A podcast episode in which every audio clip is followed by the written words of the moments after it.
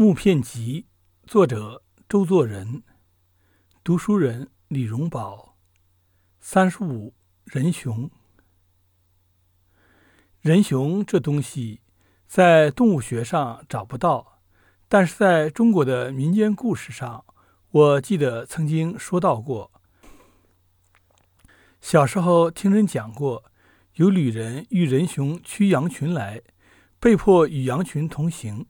来到仁雄的住处，仁雄取一人杀食，醉而熟睡。据说仁雄吃人就醉。另一旅人汲取木桩烧红，刺入仁雄眼中，仁雄两眼随盲。仁雄知晓，开门放羊，一一扶其背而后放出。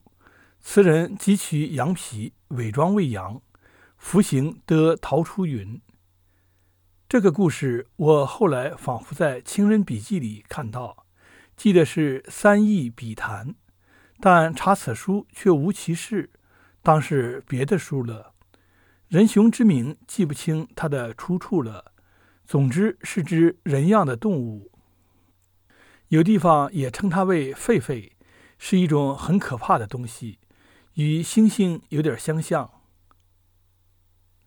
文献上查考类似的故事，最早的要算希腊，在史诗《奥德赛》中，英雄奥图修斯讲他的冒险旅行。他和几个同伴遇见一个巨人，只有一只圆的眼睛在额上，称为圆目巨人。他把他们赶进羊群之中，回到家里吃了两个人。奥图修斯拿出葡萄酒来给巨人吃。巨人很是满意，问他什么名字。他回答说叫无人。巨人便应许他留在最后再吃。奥托修斯乘巨人醉卧之后，把他眼睛刺瞎。巨人大叫起来，临近巨人都出来问什么事。他说他眼睛给无人弄瞎了。邻人说无人弄瞎那是自作自受吧。都各自回去。奥图修斯后来假装成羊逃走了。希腊纪元前五世纪还有一本喜剧，名叫《圆木巨人》，流传下来，所以这故事相当有名。在阿拉伯故事书一千零一页中，《辛巴特故事》第三篇也有同样的事，只是要简单的多。其余各地流传大同小异的故事，总共有三十多篇，但是向来不曾找到中国的传说。我这所说的正可以补这个缺，但是来源不可查考。我想这条路或者从一千零一夜而来，因为他的故事流通的广远，辗转传说，所以离原本也愈加远了。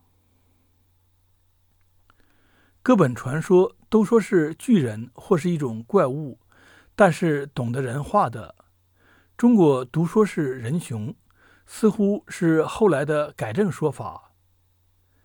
因为怪物不敬礼，所以说是瘦了，但其实这是不公平的，因为空想中可以有巨人，无论什么神意都是许可的，但动物界中却有限制。类人巨猿样子虽是可怕，却是不吃人的。说是熊类，那也不是肉食的吧？所以我怀疑是后来改变的。但是本来是故事，关于这些也过于认真了，也似乎可以不必说了。